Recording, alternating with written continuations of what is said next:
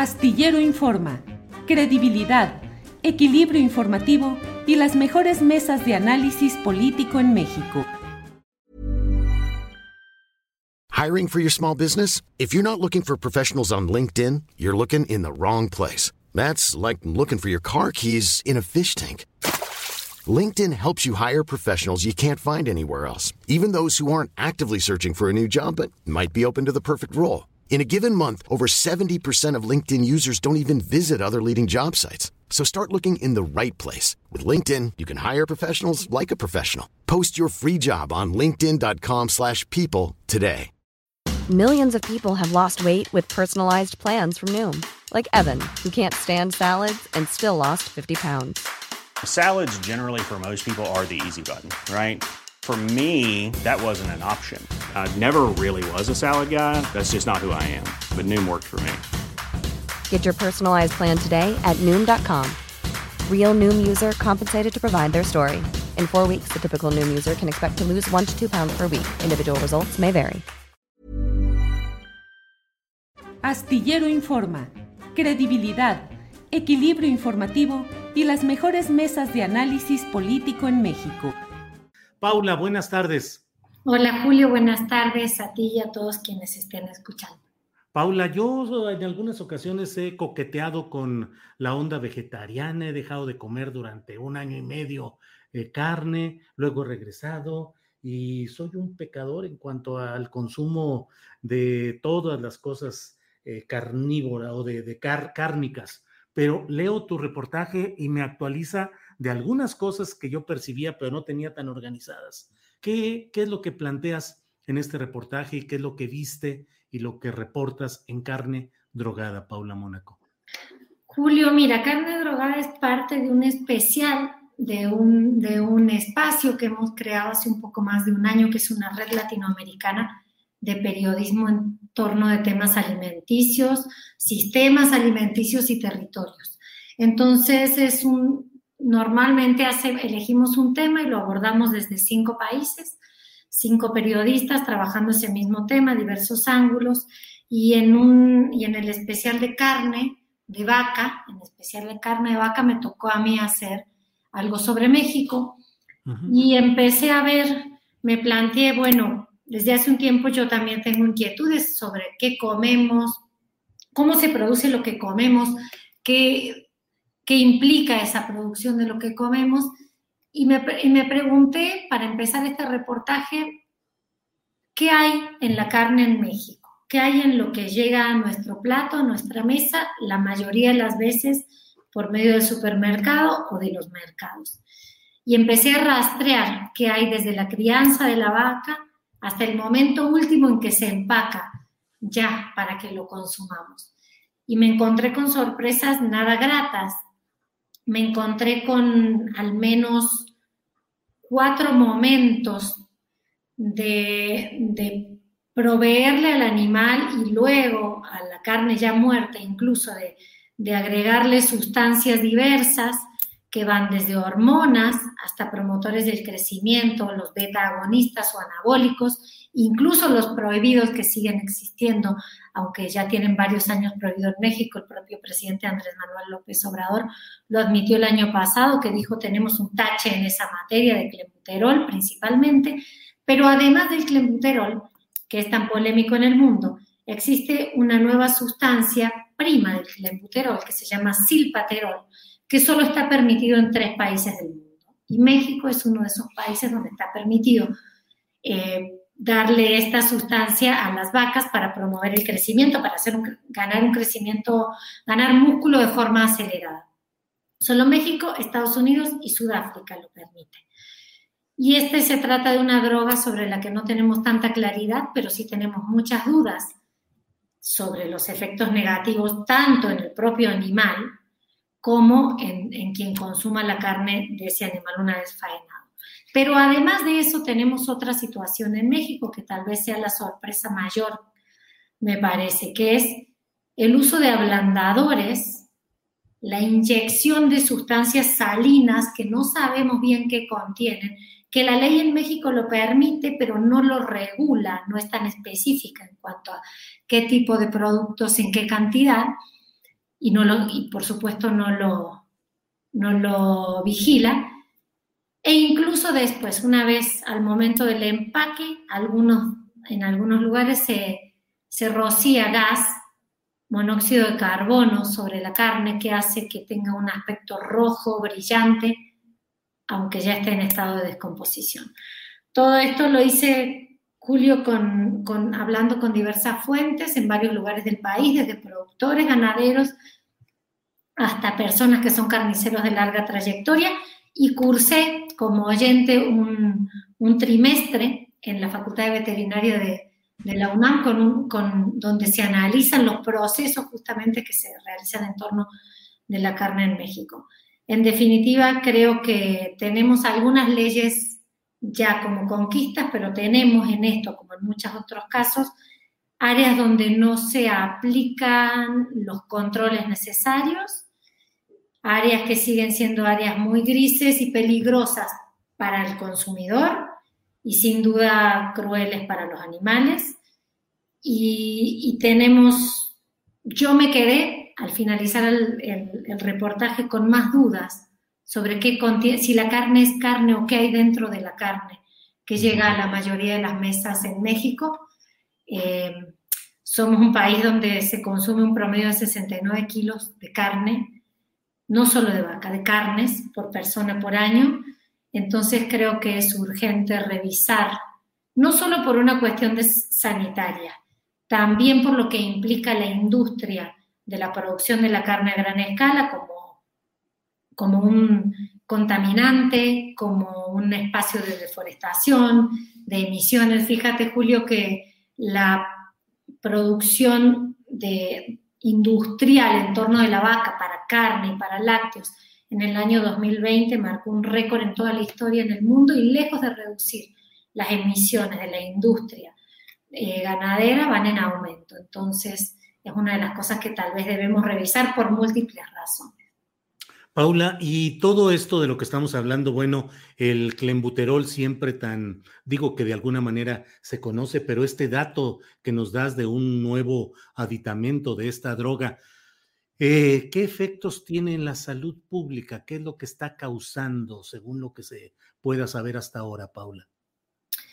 Em, el clenbuterol, que es el, anabólico, digamos, más polémico y sobre el que han existido más estudios, que está prohibido en prácticamente todo el mundo, es una sustancia que provoca un crecimiento muy acelerado del músculo del animal, pero al mismo tiempo también acelera su ritmo cardíaco.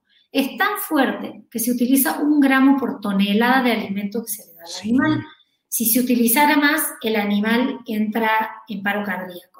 Y de esto, además de que hay mucho estudio científico, basta con asomarse a YouTube y, se pueden encontrar muchos videos del, del efecto que provocan los animales la droga en el momento preciso del consumo. Por hacer una comparación es como si le estuvieran dando cocaína a un animal, lo que genera. Y en el ser humano están probadísimos los efectos eh, negativos a la salud que genera. ¿Qué pasa con el silpaterol, su primo nuevo que tiene una patente que se llama Silmax, que es la más vendida, que está permitido solo en tres países del mundo. Pasa que, que el efecto todavía no está tan estudiado. Y fíjate, Julio, que revisé eh, nueve o diez artículos científicos al respecto y encontré solo una voz crítica que alerta sobre efectos parecidos a los que genera el, el otro anabólico, el clenbuterol, pero la ausencia de estudios científicos al respecto no implica que no existan efectos negativos, sino implica que estamos ante un negocio en el cual, como en muchas otras ocasiones, se compra a veces también a la ciencia, no para que diga mentiras, sino para que no investigue ese tema. Y en el único estudio sí realizado al respecto, encuentra efectos similares efectos sobre todo a nivel eh, de cardiopatías que puede provocar este, este tipo de, sustancias en los animales, pero también en los seres humanos. Y mm, ojalá alguien se atreviera a investigarlo más. Creo que más que certezas tenemos muchas dudas y en ese sentido hace falta avances de la ciencia sobre esos grandes negocios que impiden el, el, eh, el, estudio a fondo de lo que significa. Pero creo que un, un dato no menor es que en la mayoría de los países del mundo está prohibido y está permitido en México, Estados Unidos, Sudáfrica y en vías de permitirse en Brasil, un país que es el ejemplo de lo que es la ganadería intensiva, que ha deforestado gran parte del Amazonas y hoy en día ha generado que Brasil tenga más vacas que habitantes. Y eso es sin duda un llamado de atención, una alerta por lo que provoca eh, la industria en sí y lo que provoca a largo plazo, ¿no? La, la, deforestación para seguir poniendo vacas que desertifican y que generan emisiones, porque esa es otra parte que no, que no pensamos mucho. Una vaca, y sobre todo criada en lo que se conoce como feedlots o estos engordes eh, veloces. Hey, it's Ryan Reynolds, and I'm here with Keith, co star of my upcoming film, If, only in theaters, May 17th. Do you want to tell people the big news?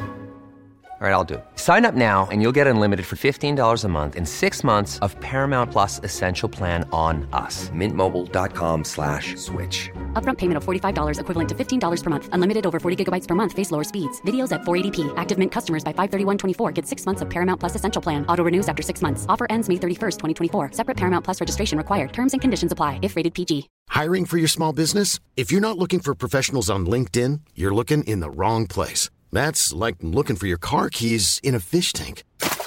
LinkedIn helps you hire professionals you can't find anywhere else, even those who aren't actively searching for a new job but might be open to the perfect role. In a given month, over 70% of LinkedIn users don't even visit other leading job sites. So start looking in the right place. With LinkedIn, you can hire professionals like a professional. Post your free job on linkedin.com slash people today.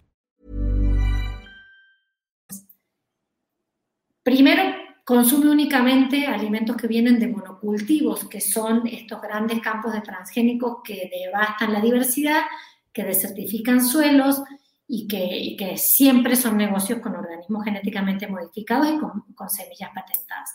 Pero además, la vaca emite metano. La vaca eructa hasta un montón de veces, pero emite metano en sus cada vez que eructa porque tiene un sistema complejo de digestión, pero además produce eh, óxido nitroso a, través de su materia fecal y, de todo su, su, funcionamiento. Y la vaca es un contaminante muy grande y la vaca no tiene la responsabilidad de estos, es el sistema de producción industrial. Y ese sistema de producción industrial es en general el que usa hormonas, anabólicos y después inyecta con soluciones salinas que aumentan hasta un 30% a veces el volumen de la carne que estamos comprando. Y tan naturalizado y silenciado está que ya tenemos como por cierto que una carne, la más roja es la mejor, que la carne blanda es la buena y la carne sin grasa es más saludable. No se puede ver así observando simplemente, pero una carne roja puede ser sinónimo de uso de anabólicos. Una carne suave puede haber sido ablandada mecánicamente o inyectada. Y una carne sin grasa también es de un animal que fue criado muy rápidamente y, sin poder ni siquiera desarrollar el músculo de una forma natural. Entonces hay que tener mucho cuidado y a la vez hay que volver a pensar esto que damos por normal en nuestra vida cotidiana y que no son casuales, son creaciones de grandes industrias y de grandes estrategias de lobby y de cabildeo y de cambiar el gusto, incluso. Es muy diferente la carne de vaca que comemos hoy a la que comíamos hace 30 años. si usamos un pollo criado en, una, en un patio, en una comunidad rural, no es lo mismo que un pollo que compramos en, en un supermercado. Entonces, bueno, replantearnos y ver, mirar con lupa qué hay dentro de esos alimentos o que se nos presentan como alimentos y que tienen mucho sufrimiento animal, mucha injusticia alrededor y que lejos de generar riqueza generan pobreza a gran parte de la población y riqueza a unos pocos. Claro. Eh, Paula, te agradezco mucho la posibilidad de asomarnos a este trabajo que has realizado, eh, pero eh, te pediría nada más que nos dijeras si en el ámbito gubernamental, el, legislativo, en el poder ejecutivo, es decir, si en algún ámbito de gobierno de México hay la percepción clara de lo que significan esos problemas y si alguien está intentando hacer algo al respecto. Eh, desde hace algunos años en México se creó una certificación que es la certificación TIF, que es la de los rastros tipo inspección federal. Eso es un avance sin duda y debiera ser la garantía de que las carnes que traen ese sello provienen de procesos más controlados, más naturales de alguna forma para el animal y más saludables también para quien lo consume. Ahora, ¿qué tantos son vigilados esos ranchos, esos, esos rastros TIF? Una investigación de mi colega Beatriz Pereira muestra que entre el 2011 y 2017, a los 463 rastros TIF que existen en México, solo se le realizaron 185 inspecciones.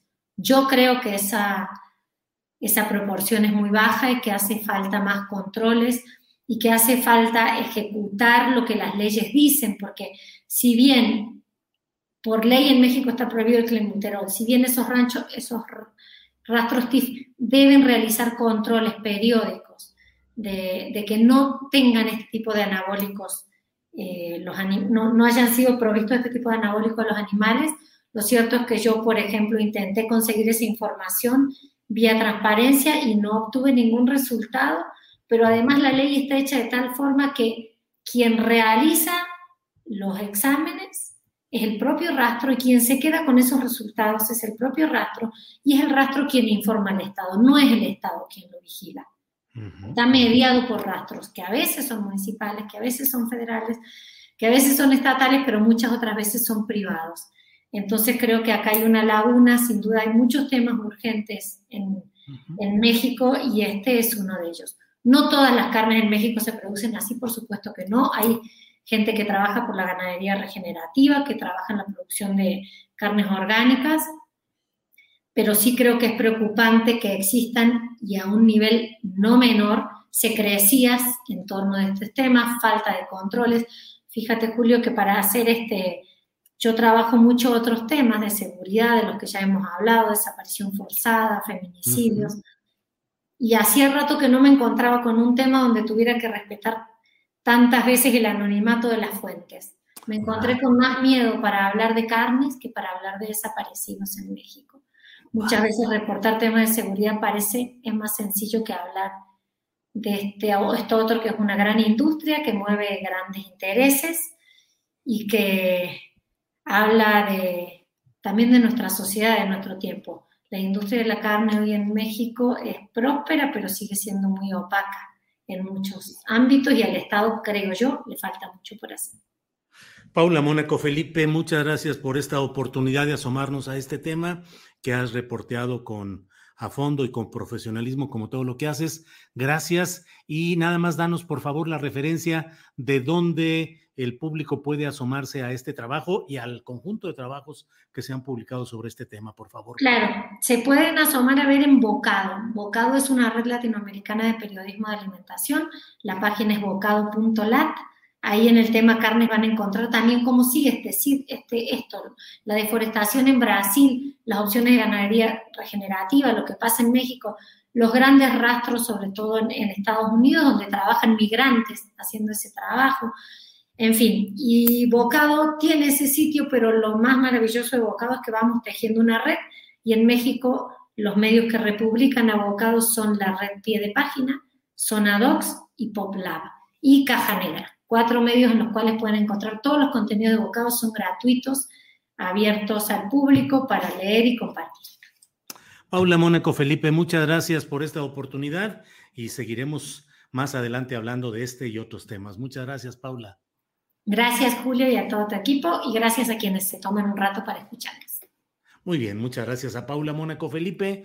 Para que te enteres del próximo noticiero, suscríbete y dale follow en Apple, Spotify, Amazon Music, Google o donde sea que escuches podcast. Te invitamos a visitar nuestra página julioastillero.com. Imagine the softest sheets you've ever felt. Now imagine them getting even softer over time. That's what you'll feel with Bowl and Branch's organic cotton sheets. In a recent customer survey, 96% replied that Bowl and Branch sheets get softer with every wash. Start getting your best night's sleep in these sheets that get softer and softer for years to come. Try their sheets with a 30-night guarantee. Plus, get 15% off your first order at bowlandbranch.com. Code BUTTERY. Exclusions apply. See site for details. Para que te enteres del próximo noticiero, suscríbete y dale follow en Apple, Spotify, Amazon Music, Google o donde sea que escuches podcast. Te invitamos a visitar nuestra página julioastillero.com.